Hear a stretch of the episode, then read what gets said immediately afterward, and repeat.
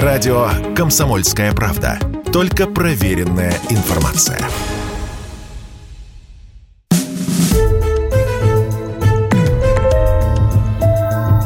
История за пределами учебников. На радио «Комсомольская правда». Петр Первый. Мазепа. Часть первая. Иван Степанович Мазепа родился в 1639 году в зажиточной, проще скажем, богатой казацкой семье. Богатой настолько, что они дали своему сыну прекрасное образование, он много учился в лучших иезуитских учебных заведениях, учился за границей. Скажем откровенно, что впоследствии современники отмечали его и острый ум, прекрасное образование, владение многими иностранными языками. Главное качество Мазепы – его невероятную личную харизму и умение буквально обволакивать, очаровывать людей. Кстати сказать, родовое поместье Мазепы на Украине, я там не был, правда, вы можете проверить, оно сохранилось и сегодня где-то рядом с Белой церковью. Оно было пожаловано семье за службу польскому королю. Считается, что семья Мазепы была православной, я думаю, это не совсем так. Тема веры, конфессии тогда на Украине была очень болезненная, гораздо более болезненная, чем в современном мире. Ну, представьте себе страну, фактически разрываемую на части между католической Польшей, православной Русью и мусульманским Крымским ханством мусульманской Турции. Граница это вот проходит через селения, где православные семьи. Католицизм – это вера польского дворянства, это вера богатых. Тема это была очень болезненная. Мать Мазепы была, безусловно, православная. Она в конце жизни даже ушла в монастырь, стала его настоятельницей. А вот с отцом вопрос, потому что у отца по документам двойное имя и отнюдь не Степан. Отца его звали Стефан Адам или Адам Стефан. Тогда, надо сказать, верхушка казачества не отличалась особыми принципами. Не были особо честных правил. И хотя отец Мазепа изначально поддерживал Богдана Хмельницкого, но потом переметнулся уже к польскому королю, за что получил от него должность черниговского подчащего, то есть виночерпия. Предполагалось, что если король приедет в Чернигов, то вот там почаще будет ему за столом наливать, что есть великая честь и высокое звание – Вряд ли бы это могло случиться в реальности, потому что, согласно документам Переяславской Рады, Чернигов был полякам не подвластен и перешел под скипетр московского государя. Там стояли русские войска в Чернигове. На Западе всегда умели раздавать титулы амансам впрок. Когда мы отвоюем Чернигов, и когда Чернигов будет наш, вот тогда мы туда приедем, и тогда ты Стефан Адам Мазепа нам обязательно нальешь. Стефан Адам Мазепа служил польскому королю, и имя его упоминается впервые в источниках в связи с приговором польского суда. Он был приговорен к позору, то есть к лишению дворянской чести и к смертной казни за убийство то ли на дуэли, то ли в какой-то пьяной драке. Темная история – убийство какого-то польского шляхтича. Так либо иначе от этой уголовки он как-то отмазался, уладил это дело. Не унывая, пристроил своего сына Яна, то есть не Ивана Степановича Мазепу, а Ян Стефана Адамовича Мазепу, пристроил его пажом, как тогда называли покоевым шляхтичем, прямо ко двору короля Яна Казимира. Я акцентирую внимание на этих именах не потому, что что-то имею против польских имен или польской версии украинских имен, а потому что если бы тогда Мазепу вообще кто-то попробовал бы назвать украинцем, я думаю, он просто бы не понял, о чем идет речь. Не понял бы, что это значит. Потому что тогда понятие «Украина» было географическим и означало окраину. Это могла быть окраина, смотря с какой стороны смотреть. Либо окраину России, либо окраину Польши, Речи Посполитой. А украинцев как таковых не было вообще. В Москве селян и казаков, то есть жителей не только левобережья Днепра, которое было отвоевано у Польши, но и правого берега. Так вот в Москве их называли или запорожскими черкасами, или просто сокращенно черкасами. У поляков их называли казаками, запорожскими казаками. Но тут тоже возникала путаница, потому что помимо этого существовали и польские отряды, исключительно польские, но вооруженные по-казацки, на казацкий манер. Их тоже называли казаками, но это были так называемые хоругви казацкие. Поэтому казаков было много, да, сами себя запорожцы тоже называли казаками либо запорожцами. А вот украинцев никаких не было. И вот Мазеп, повторюсь еще раз, молодой человек, безусловно, хорошо образованный, безусловно, неординарный, умеет произвести хорошее впечатление, он при дворе, как бы сейчас сказали, втерся в доверие, и даже уже король посылает его время от времени с какими-то дипломатическими поручениями. Но, к сожалению, происходит нехороший скандал. Мазепа парень молодой, и вот один влиятельный польский пан застал его со своей женой. Ну, решение принял по ситуации. Незадачливого любовника раздели до гола, привязали на спину лошади с позором, задом наперед. Затем над ухом лошади выстрелили в воздух из пистолета. Ну и испуганная, сатаневшая лошадь дальше Мазепу понесла. Куда она его понесла, история умалчивает. Мы знаем лишь то, что после того, как об этом пассаже весьма позорным стало известно при дворе польского короля, то король посоветовал своему пажу и помощнику хорошенько и надолго отдохнуть где-нибудь подальше от столицы. В общем, больше из такого вынужденного неоплачиваемого отпуска Мазепа к польскому королю не вернулся. Но вскоре, в 1674 году, Мазепе 25 лет, он всплыл у правобережного гетмана Украины Петра Дорошенко – Всплыл каким образом? Опять же, через, через женщин, через выгодный брак. Мазепа женился на дочери первого зама, прямо правой руки правобережного украинского гетмана Дорошенко.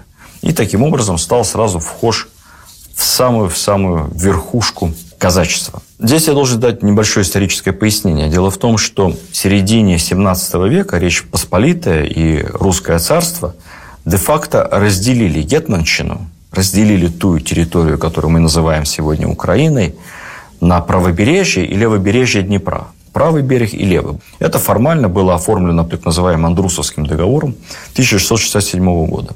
Левый берег признавался автономной частью русского царства с очень большими правами автономии на самом деле. По современным меркам это было некое вариация федеративного договора. Правый берег, статус его был очень сложным, фактически находился тоже на принципах самоуправления, но под протекцией польской короны. И вот на протяжении нескольких десятилетий два гетманства или гетманата, как иногда говорят, добивались подчинения другой части гетманщины себе. То есть, по сути, там шла такая перманентная, вялотекущая гражданская война. Что сделал Петр Дорошенко, правобережный гетман? Не путайте его с Петром Порошенко. Несмотря на созвучие, Петр Порошенко – это другой руководитель Украины. Или, как он сам себя называет, «Я не Петр», говорил гражданин Порошенко, «Я Петро». Настоящий тот, исторически, Петр Дорошенко попытался уйти из-под протекции Польши, но поскольку сил самостоятельно это сделать не было, то обратился за помощью к соседям – и принял покровительство, отдался, как тогда говорят, под покровительство крымского хана и Турции. Крымский хан он всегда охотно помогал тем, кто вызывал к нему о помощи, поскольку делал это не за бесплатно, в качестве компенсации за труды ему обычно доставалась военная добыча, пленные, которых он выгодно потом продавал в рабство на рабовладельческих рынках в Крыму. Крымцы, к которым обратился за помощью Петр Дорошенко – ну а фактически крымцы и турецкое войско разбили поляков и принудили на некоторое время Польшу признать чуть ли не всю территорию, которую мы называем сегодня правобережной Украиной, как бы территорией, находящейся под протекцией, ну, по сути, частью Османской империи. В 1674 году Дорошенко отправляет Мазепу с какой-то там миссией как раз к своему лорду-протектору или союзнику, это уж разные историки называют по-разному эти отношения, крымскому хану с подарками. Вот в числе этих подарков, которые везет молодой Мазепа, несколько десятков русских пленников или казахских пленников, левобережных. И Мазепа попадает в засаду. Казаки его с левого берега поджидали, напали, охрану перебили, самого Мазепа как посла на месте там не порешили. Но вот как-то он там отболтался – отправляется в плен к левобережному гетману Самойловичу. Гетман обрадовался, что захватил такую важную птицу, в лицо особо приближенное к его противнику Дорошенко. Но и здесь Мазепа проявляет свои какие-то поразительные способности врать, извиваться, новые версии рассказывать происходивших событий и, самое главное, очаровывать людей.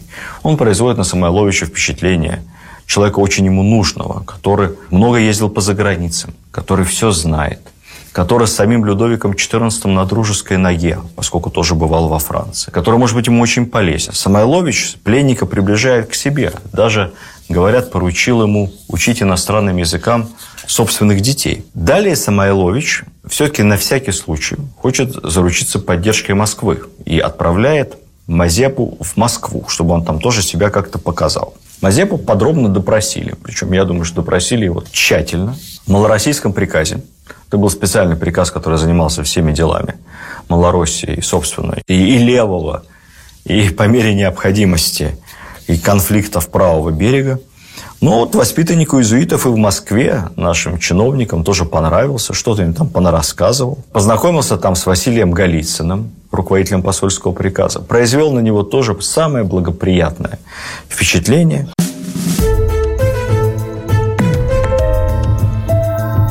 История за пределами учебников. На радио «Комсомольская правда». Петр Первый. Мазепа. Часть вторая. И вот Мазепа возвращается обратно на Украину к Самойловичу, учит его детей, выполняет важные поручения, занимает важные должности, командует разного рода вооруженными отрядами. Это длится довольно долго, там лет 10-15. Занимается по ходу дела еще и бизнесом, как бы сейчас сказали. Ну, украинские историки называют это наукоемко эту деятельность крупными торговыми операциями. Крупные торговые операции заключались в том, что Мазепа организовал беспошлинные поставки в Россию украинского самогона в совершенно невероятных промышленных масштабах. Товар этот был высоко рентабельный, как мы с вами понимаем, и Мазепа на этом страшно разбогател. Ну, наверное, это была не единственная его торговая операция, но самые известные. Вот так прошло где-то 10-15 лет, и Мазепа предает своего нового покровителя, Гетмана Самойловича, который его, собственно, впустил в семью, пригрел. Как это произошло?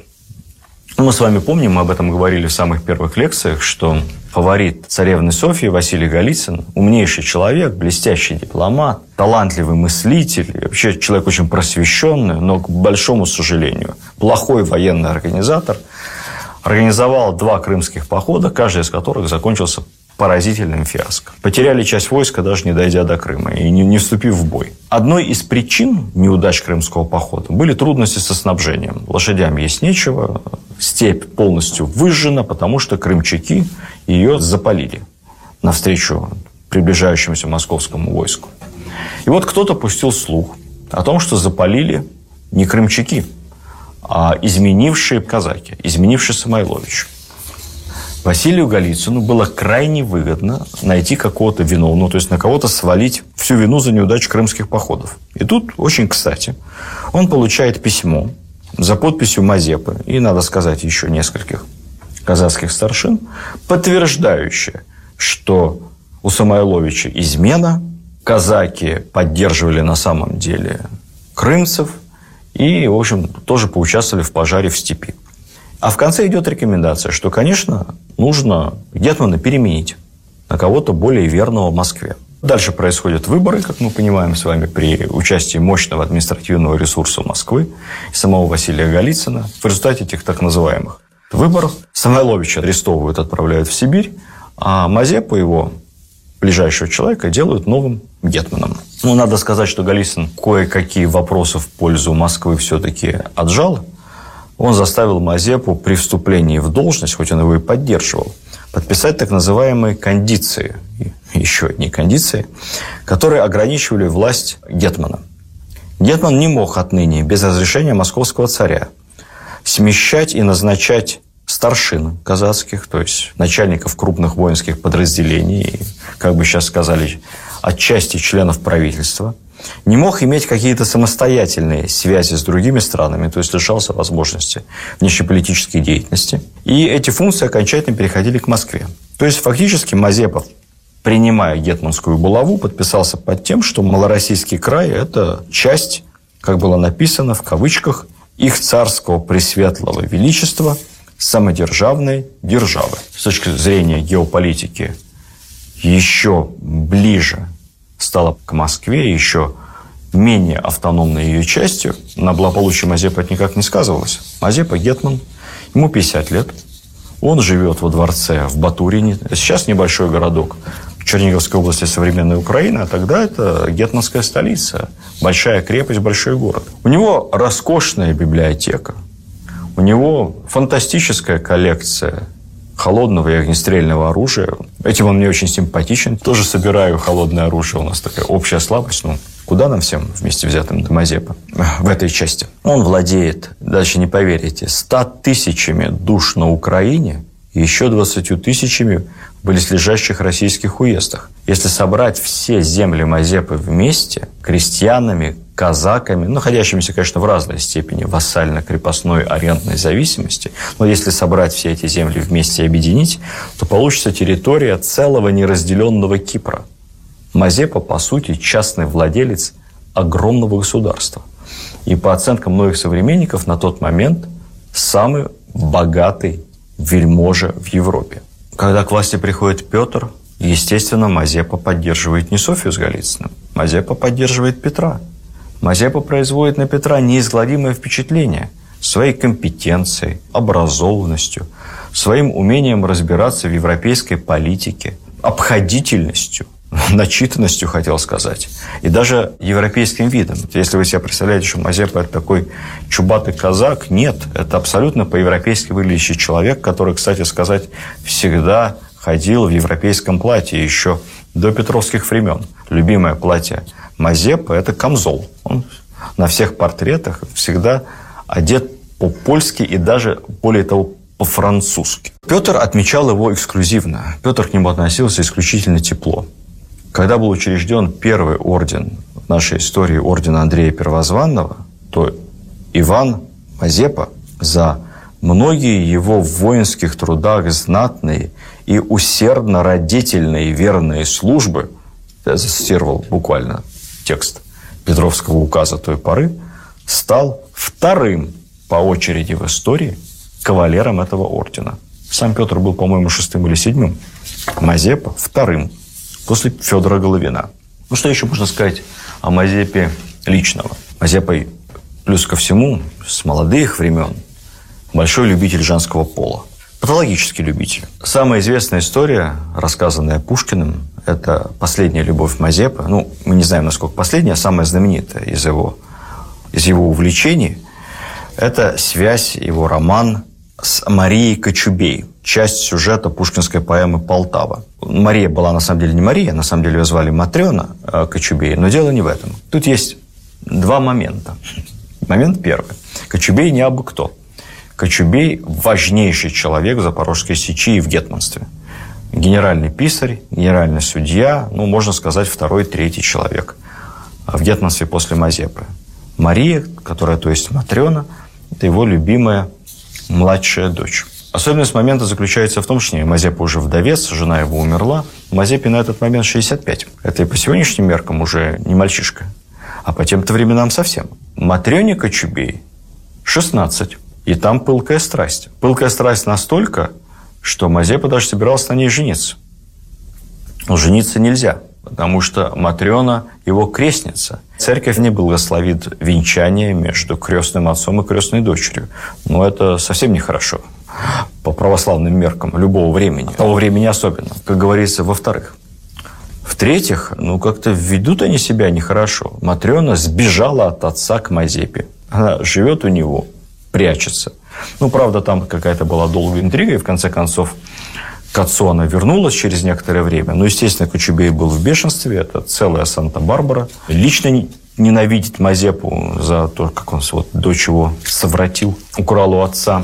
Плюс ко всему, Мазепа в этот момент находится в активнейших переговорах с Карлом XII, письма туда-сюда, и Естественно, Кочубей, тут уже личное наложилось на общественное, извещает Петра Великого об измене Мазепы. Кочубей, кстати, сделал это не один. С ним еще было несколько казаков, авторитетных старшин, которые тоже подписались под тем, что Мазепа изменник. Однако Петр верит Мазепе. Такая история. Мазепа в очередной раз каким-то образом оправдался. Я получаю очень много писем и комментариев к лекциям из Харькова, Днепропетровска, Киева, моей родной Черкащины, то есть самых разных областей Украины. Так вот, если мои уважаемые и любимые украинские слушатели подумают, что Мазепа переметнулся от Петра к Карлу, желая в те века седые, в те годы обрести суверенитет и независимость, то, к сожалению, большому они глубоко-глубоко заблуждаются. В голове реального Мазепы вообще никакой Украины, ну вот вообще, ни как страны, ни как территории, ни как нации, не просто не существовало, не могло существовать. Не было такого понятия вообще. Это все придумали грушевские компании, это все придумали украинские историки, идеологи незалежности конца 19-го, начала 20 века и впоследствии в процессе коренизации и укоренизации эту версию иногда развивали некоторые советские историки. В поведении Мазепы того времени не было ничего, что можно было хоть как-то выдать за подготовку украинского освободительного движения. То есть ровно наоборот. До момента измены, до 1708 года, Мазепа делает абсолютно все, чтобы выглядеть как самый верный, истовый вассал Петра I, своего сюзерена – начале Северной войны он отправляет самые боеспособные казацкие части, примерно 12 тысяч казаков, на подмогу русской армии. Они, правда, к Нарве тогда не успели, и даже по некоторым сведениям отметились по дороге неслыханным мародерством. Ну, так либо иначе Мазепа армию отправляет. Более того, самым активным образом он впоследствии участвует в подавлении восстания на территории России, в том числе восстания Кондратия Булавина на Дону. Он постоянно пишет Петру, о том, что людишки вот на левобережье, вообще в Гетманщине, они шаткие, они ненадежные, о своих казаках отзываются. Малороссийское население склонно к измене, поэтому только такой искренний, верный, преданный, целовавший крест ему, дававший присягу, Мазепа только он может удержать это непокорное, ненадежное население в узде.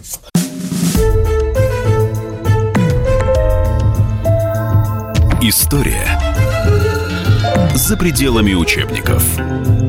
На радио «Комсомольская правда». Петр Первый. Мазепа. Часть третья. Как, собственно, произошло и почему само предательство? Последнее из свершившихся предательств Мазепа – переход его от Петра к Карлу XII. Я не буду вдаваться в подробности Северной войны, мы об этом подробно говорим в нашем цикле «Петровские времена». Кратко напомню еще раз. Карл XII принуждает Августа, польско-саксонского монарха, согласиться на сепаратный мир. Таким образом, Польша окончательно превращается из шаткого ненадежного союзника в фактического врага России. Дания давно уже как союзник отпала турецкий султан в любой момент может нанести удар с юга, и таким образом Россия оказывается не то чтобы в международной изоляции, Россия оказывается в окружении вражеских государств. И вот в этой ситуации Карл со всей своей армией, самой большой в истории того времени, наверное, может быть, и вообще самой большой в истории, сухопутной шведской армии, идет из Польши на Москву через территорию современной Украины. И вот когда Карл сворачивает оказывается на землях казаков, когда Карл оказывается на землях Гетманщины, Мазепа принимает чисто технологическое решение, вне моральное. Ну, что стоит это данное когда-то, там 20 лет назад присяга московскому царю. Целовал Евангелие, ничего страшного, клялся именем Господа. Мазепа переходит на сторону Карла от имени Гетманства и от имени всех запорожских казаков. Сразу отмету один аргумент о якобы существовавшем когда-то письменном договоре между Мазепой и Карлом XII, в котором якобы обещалась какая-то некая особая автономия Украины. Это э, очевиднейшая фальшивка, потому что нет ни одного подлинного текста этого договора. ни на Украине, ни в Швеции, где порядок в королевских архивах идеальный, но там тоже текста этого договора нет. Есть какие-то копии с копий копий, причем тексты этих копий разнятся. Современники этот договор не упоминали вообще. То есть это очевидно совершенно такая, знаете, наверное, где-то в 19 веке или в конце 19 века сварганили фальшивку, типа Велесовой книги или протокола сионских мудрецов, с той лишь разницей, что сработано было пожиже.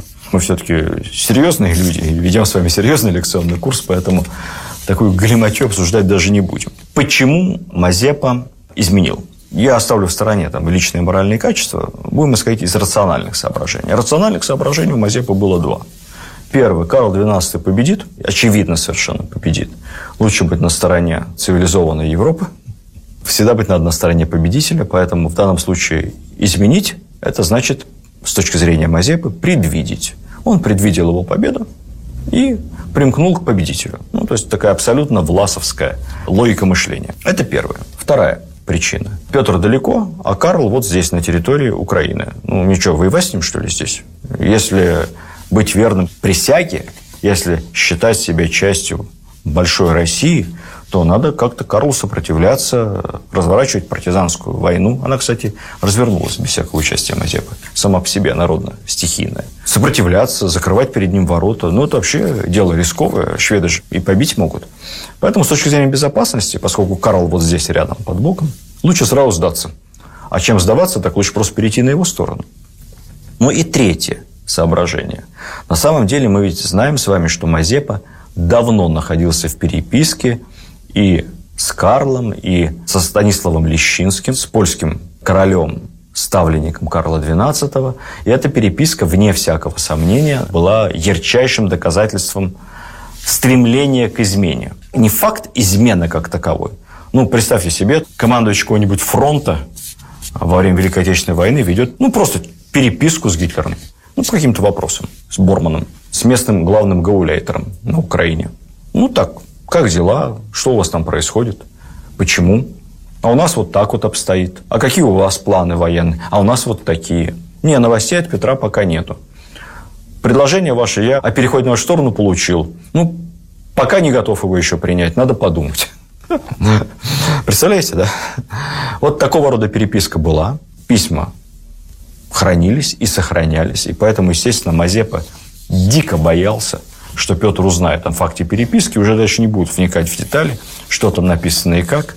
И это однозначно будет истрактовано, как, хотя переписка, кстати, была шифрованная, но тем не менее, шифровальщики у Петра тоже имелись. Это будет истолковано как акт измены. Именно поэтому, когда уже непосредственно в 1708 году Карл на территории Малоруссии Меньшиков будет приглашать Мазепу к себе на какие-то совещания, в гости по самым разным поводам. Причем приглашать достаточно настоятельно. Мазепа к нему ни разу не поедет. Все время будет ссылаться больным. Когда он, наконец, выздоровеет, он сразу, собственно, рванет Карлу, подпишется подо всем, пообещает ему отдать, во-первых, все запасы продовольствия. Карлу очень нужно провиант – во-вторых, пообещает ему отдать все пушки, все оружейные припасы запорожцев. Ну и самое главное, Мазепа заверил Карла, что гетманское войско запорожское, оно за русского царя воевать не собирается, оно все перейдет на сторону Карла. Что происходит дальше? Припасы, артиллерия, оружие, порох, ядра, патроны и самое главное, продовольствие, самые большие склады находятся в гетманской столице, в Батурине. И Мазепа, и Карл движутся в сторону Батурина. Однако, узнав об измене, кстати сказать, Петр I долго не верил в измену, Мазепы считал, что это очередная дезинформация, но в конце концов, как мы знаем с вами, не просто поверил, а даже издал соответствующий манифест. Я позволю себе процитировать. В октябре, это было 1708 года, Гетман Мазепа, забыв страх Божий, свое крестное к нам целование, высшая форма клятвы перед Богом, изменил и переехал к неприятелю нашему, королю шведскому. Тогда именно по приказу Петра I специально для Мазепы был изготовлен знаменитый орден Иуды. Это, кстати говоря, второй орден в наградной системе революционной России. Вопреки всем существующим изображениям этой диковинки, это все являются выдумки и реконструкции, поскольку ни одного рисунка ордена Иуды не сохранилось. Осталось только описание, которое при заказе этого ордена – на изготовление дал Менщиков. Звучит он таким образом. Монета серебряная весом в 10 фунтов, почти 5 килограммов, а на ней вырезать на монете и уду на осине повесившегося. Ну, вот такая вот монета весом в 5 кг полагалось со свойственным Петру Первому черным юмором, значит, сорвать с Мазепы при пленении орден Андрея Первозванного, а вместо него на шею повесить такую тяжелую серебряную гантельку. Кстати, в ноябре 708 года в присутствии Петра состоялась и заочная казнь Мазепы. Была изготовлена кукла, в традициях того времени, изображавшая Мазепу. Куклу эту нарядили в гетманское облачение по всем протокольным правилам, вынесли на специальный помост. Был вслух зачитан указ о лишении Мазепы всех рангов, титулов и званий.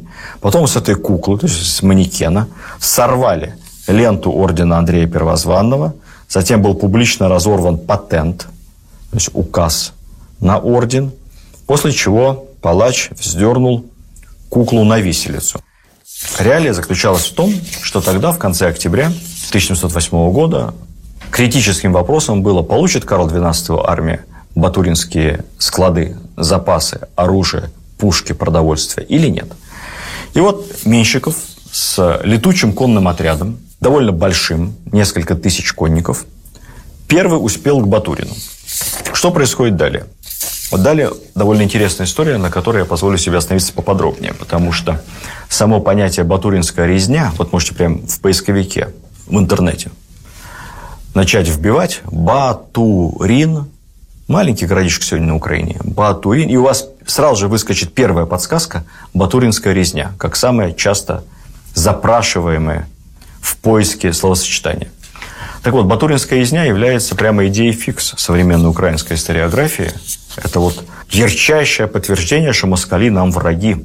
И всегда хотели всех свободных казаков и украинцев, которых тогда, правда, не было украинцев, с младенчества зарезать. Бывший президент Украины Ющенко, он даже договорился до того, что Батуринская резня – это исторически ну, старый, в смысле, голодомор. В 20 веке русские изводили украинцев голодомором, еще тогда десятки тысяч свободных батуринцев, включая женщин, стариков и детей, поголовно были вырезаны головорезами Менщикова, естественно, по приказу изувера Петра Первого. Что, значит, там произошло на самом деле? Это действительно тема важная, потому что вот важно, как рождаются эти немыслимые исторические мифы фальсификации, которым замусоривают мозг современным школьникам на Украине.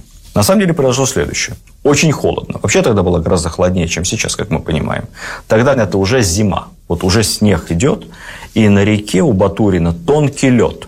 Вот он успевает к Батурину. Значит, несколько дней идут переговоры с комендантом крепости, казахским полковником, о сдаче города. В момент, когда начинается штурм, штурм начался 2 ноября 1708 года, штурмующих в несколько раз меньше, чем гарнизон Батурина. Это первое. Второе. Помимо казаков в Батурине еще находятся части польских наемников. Так называемые, по-моему, их звали сердюки, если мне память не изменяет. Поправить, если что. Так вот, вот эти польские наемники подожгли предместье, а всех жителей предместья загнали, даже тех, кто сопротивлялся, потому что сначала народ испугался, приходит какая-то армия серьезная, конница, в форме красивой. Приняли сначала за шведов – Поначалу испугались. Потом разобрались, что это не шведы, а что это русские. Отказались поджигать свои дома и предместья. Тогда сердюки сами сожгли предместья, а всех местных жителей, ну, буквально используя в качестве живого щита, вот как заложников, загнали внутри стен крепости.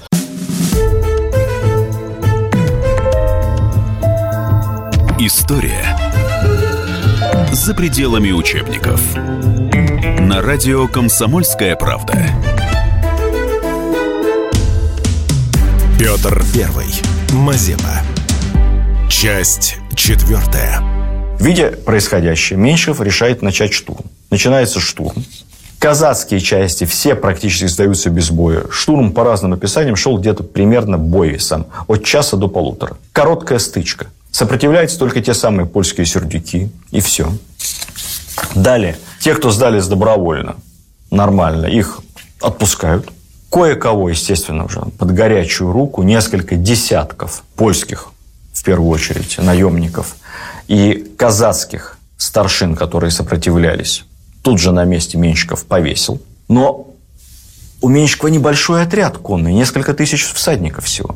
А приближается огромная армия. Еще непонятно, с каким числом запорожских казаков, идущих вместе с Мазепой. Это может быть 30, 40, 50 тысяч человек. Понятно, что они Менщиковский отряд просто сомнут, не заметив. Поэтому надо что-то делать. И Менщиков принимает единственное верное такое рациональное военное решение с точки зрения целесообразности просто сжечь Батурин как крепость, поскольку защищать ее нет никакой возможности. Пушки, те, что можно забрать с собой, что нельзя, испортить, раскурочить их как-то там. Это, кстати, было очень правильное решение, потому что с этого момента у Карла практически нет артиллерии. У него нет артиллерии, у него нет ядер. И при Полтаве, мы знаем с вами, Карл оказался фактически без орудий. Далее. Продовольствие, все, что мог, Менщиков забрал с собой со складов. Что не мог, в огонь. Задача – тактика выжженной земли. Лишить противника припасов. Собственно, все. 2 ноября в течение полуторачасового боя Менщиков берет Батурин штурмом, малой кровью, малым отрядом, поскольку почти все казаки сложили оружие, сдались без боя. На следующий день, 3 числа, отряд Менщикова уходит из-под Батурина, город пылает. В какой момент, когда мог он успеть вырезать, если верить современным украинским историкам, то ли 20, то ли 30, а некоторые договариваются и до 40 тысяч жителей Батурина и окрестности. Поскольку это вообще идея фикс, батуринская резня, в течение всех 90-х годов минувшего века и начала нулевых по заказу украинских властей археологические институты проводили целые серию раскопок под Батурином, раскапывались кладбища, вскрывались могилы. В поисках доказательств искались массовые захоронения – детей, женщин, стариков. Ну, сохраняется же все. Скелеты же никуда не делись. Нашли примерно, по-моему, чуть более ста насильственно умерщвленных, что было очевидно, останков местных жителей. Около ста. Ну, очевидно, это, наверное, и были какие-то... Либо все-таки война есть война, штурм есть штурм, попавшие под горячую руку, а, скорее всего, те же самые изменники, возможно, польские сердюки. Все. То есть никаких доказательств фактических этой резни нету. Миф о Батуринской резне кем был придуман? Ну, придуман он был самим Мазепой. Тут, в общем, далеко не ходить не надо. Поскольку шла активная пиар-компания с двух сторон, как я вам уже рассказывал в другой лекции, Петр активно и эффективно вербовал казаков оставаться верными присяге, оставаться вместе с Россией. Мазепа пытался затащить запорожцев на сторону шведов, на сторону Карла XII. Запорожцы в подавляющем большинстве Мазепу не поддержали. По современным оценкам, не более 3-5 тысяч запорожцев в итоге смог под знамена Карла XII привести Мазепа. Ну, опять же, цифры эти разнятся, есть разные историки, разные источники. Ну, вот в этой пиар-войне или в войне перьев как тогда это называлось, то очень мне нравится это созвучно, войне перьев. Мазепа и выдумал эту историю с Батуриным, чтобы показать, что вот русские придут, всех вырежут, всех поубивают, жен, детей, стариков, никого не останется. В общем, короче, присягайте скорее Карлу, он цивилизованный европеец, с ним будем пить туборг, ездить на Саабах. Вот такая история. Я не буду вам долго рассказывать про ход Полтавы, мы об этом уже говорили с вами. Что произошло после Полтавы, после бегства Мазепы вместе с Карлом на территорию Турции в Бендеры? Дальше произошло невероятное. Мазепа попытался еще раз изменить. Но на этот раз изменить Карлу XII. Он обращался к Петру, пытаясь вернуть его расположение, говоря, что вот там бес попутал, все было не так на самом деле, меня говорили, я не я, корова не моя. И предлагал ему, что он выкрадет Карла XII из Бендер – и передаст его вашему московскому величеству, взамен прошу только одного – простить мой необдуманный поступок и сохранить за мной гетманство, а также принадлежащие мне земли и имущество. Все. Мол, у меня тут есть казаки, мы потихоньку из шатра Карла, его никто не охраняет, король молодой, безалаберный. Все вопросы решим, доставим его вам в ковре завернутого. Ну, у нас, хочу Петр при всей своей прагматичности предателей не прощал никогда, как мы с вами знаем. И от этого заманчивого, но бесчестного предложения от бесчестного человека отказался. Мазепа умер в конце сентября того же года в Бендерах, куда он бежал вместе с Карлом.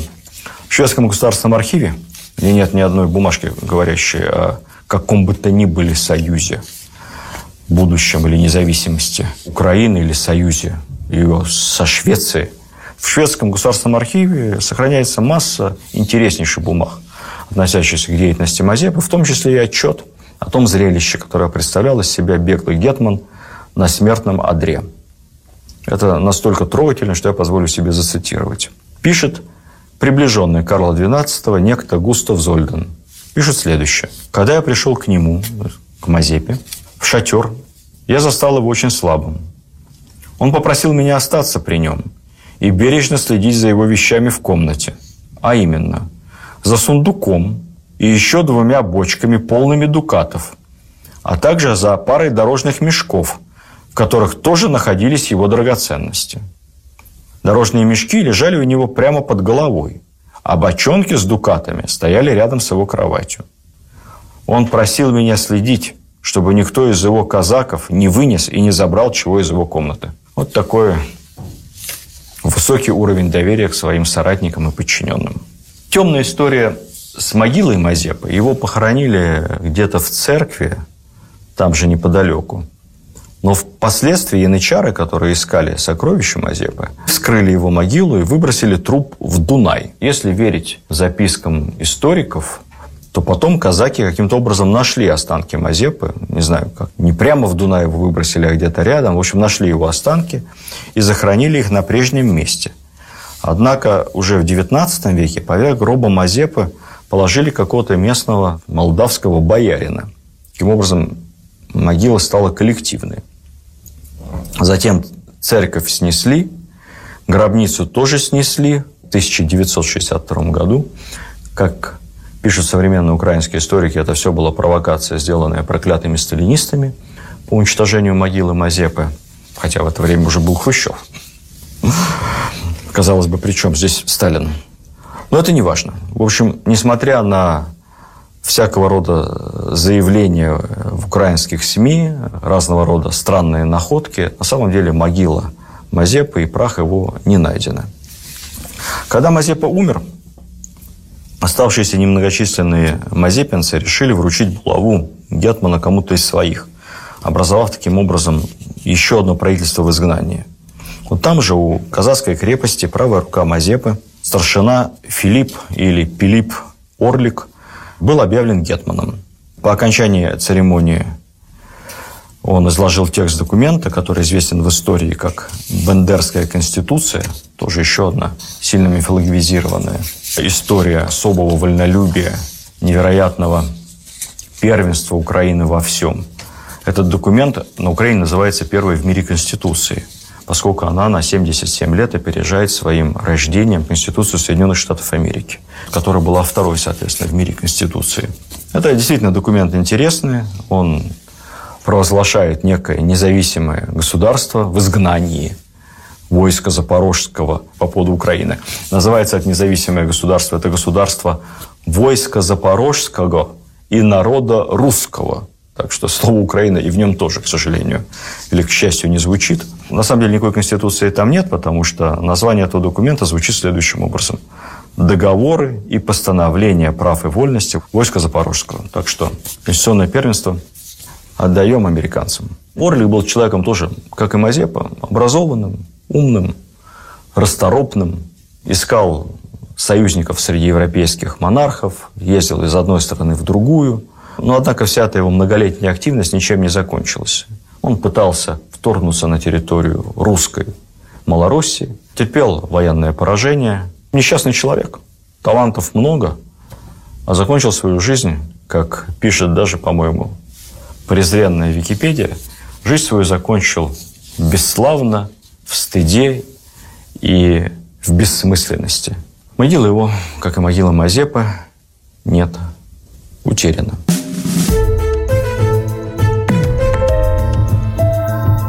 История за пределами учебников.